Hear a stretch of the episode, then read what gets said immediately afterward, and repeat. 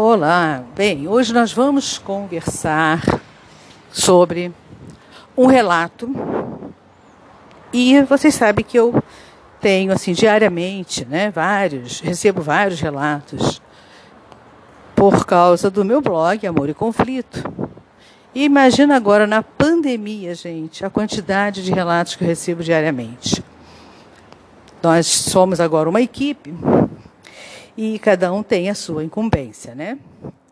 E eu e mais uma outra pessoa, nós somos responsáveis pela leitura e pelo que será divulgado. Bem, é, o que eu quero dar para vocês é um alerta, sabe? Ah, eu não sei se é devido à pandemia, eu acho que cresceu bastante o número de pessoas com síndrome do pânico, com bipolaridade e outras é, enfermidades, né? Que ou elas desencadearam agora nesse período de confinamento, ou já traziam consigo, mas só deram conta realmente agora.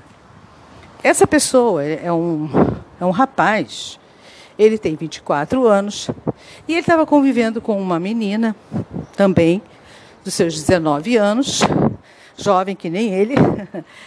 E é, antes da pandemia, eles já estavam juntos. E quando veio a pandemia, eles resolveram morar juntos. Por quê? Aquela coisa de ele ir para a rua e voltar, e ela também voltar, aquela coisa ficou meio complicada na cabeça deles. Eles não estavam lidando bem com aquilo. Havia uma enorme preocupação com quem, quem levaria para casa o vírus. E eles estando juntos, eles teriam um controle melhor de tudo passaram a andar muito mais juntos para tudo quanto é lado. Trabalham os dois em casa. Eles trabalham com marketing também, então deu para trabalhar, está dando para trabalhar em casa. Bem, e aí, com o passar dos dias e a convivência 24 horas, fez com que ele percebesse algo que ele não percebia antes. Porque eles se encontravam, tipo assim, duas vezes na semana, às vezes até uma vez na semana. E não tinham oportunidade de estar juntos assim por mais tempo. Era um passeiozinho de final de semana, uma viagenzinha, mas nada que atrapalhasse o convívio. E ele começou a perceber que ela é uma pessoa que ela discordava e concordava. Mas ao mesmo tempo que ela discordava, ela concordava. Ao mesmo tempo que ela concordava, ela discordava. Ela amanhecia todos os dias pessoas diferentes. Um dia ela amanhecia alegre, cantando, pulando. Outro dia ela amanhecia de cara feia, dando bronca nele. Outro dia ela amanhecia de enxaqueca, não queria levantar da cama. E ele começou a ficar preocupado. Até que ele foi conversar com os pais dela, sem que ela soubesse. E eles disseram para ela que alguns anos atrás ela apresentou também esses sintomas e esses sintomas ele oscila. Dependendo muito do estado emocional, ele vai oscilando. Sendo que agora na pandemia agravou. Ela é portadora de bipolaridade. Só que agora mora junto, não sabia disso não viviam, não conviviam.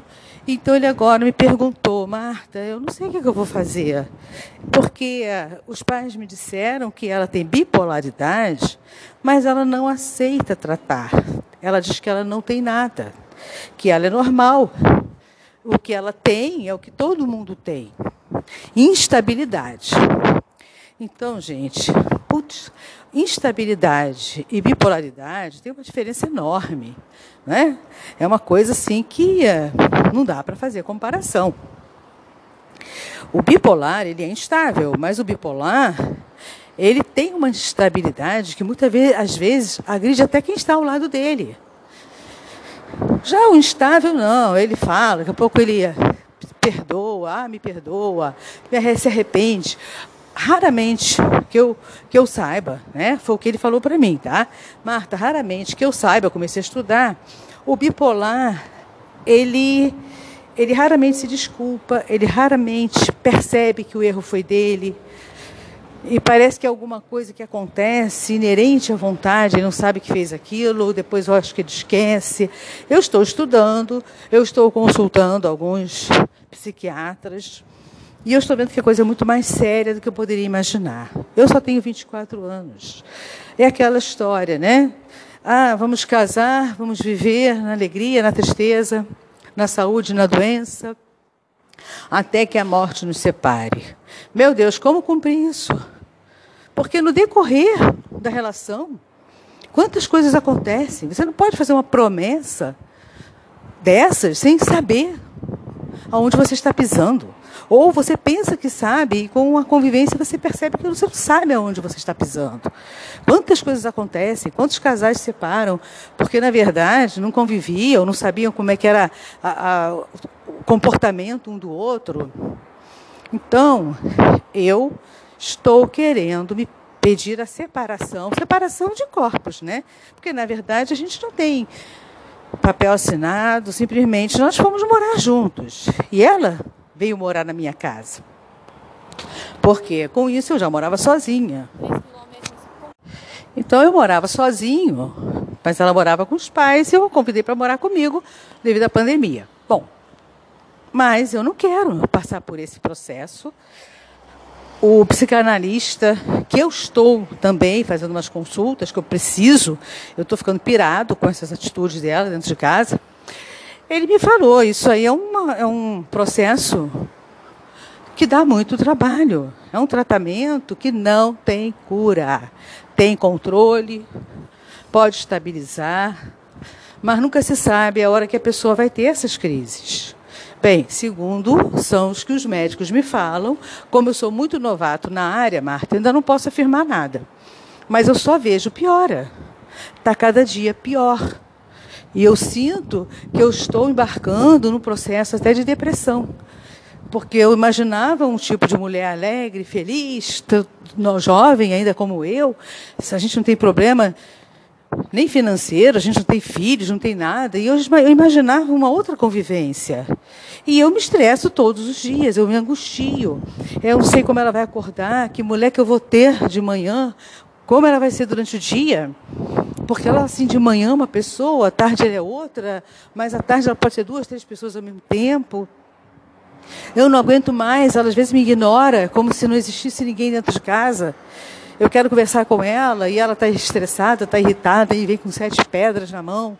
Gente, está tá péssimo conviver com isso. E eu quero me, me pedir a separação dela. Eu quero que ela vá embora para a casa dos pais. Segundo os pais, disseram para mim que por eles não há nenhum problema. Eles entendem perfeitamente. Eles são os pais e são obrigados, obrigados a conviver com essa pessoa bipolar.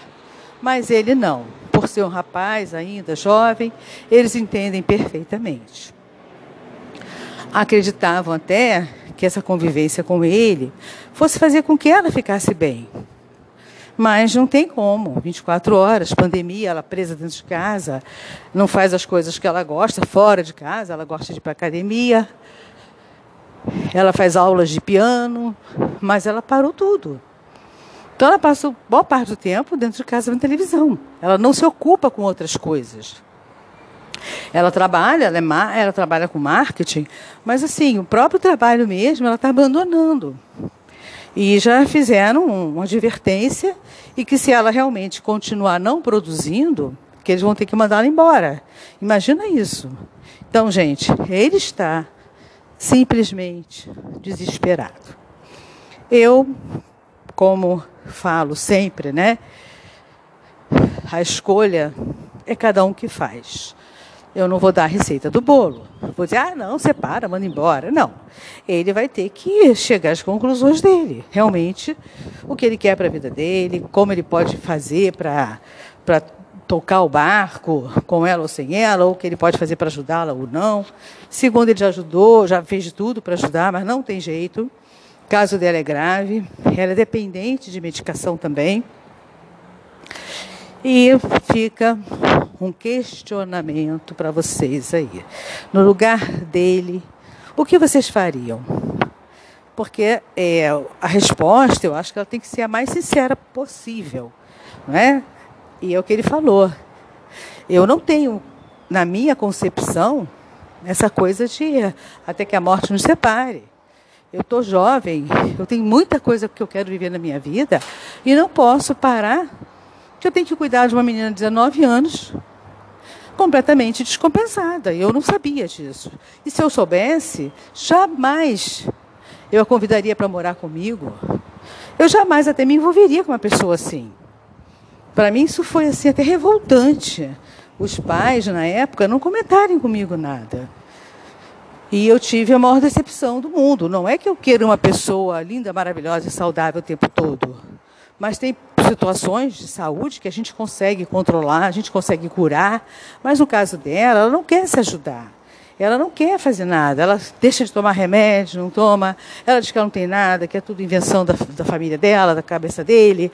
E ela não aceita a bipolaridade, não quer tratar. Se ao menos ela quisesse tratar, eu ajudaria sim.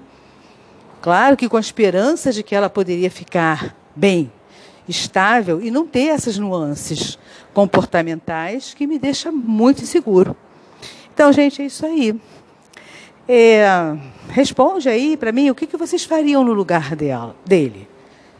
Porque, sinceramente, é uma situação dificílima, né?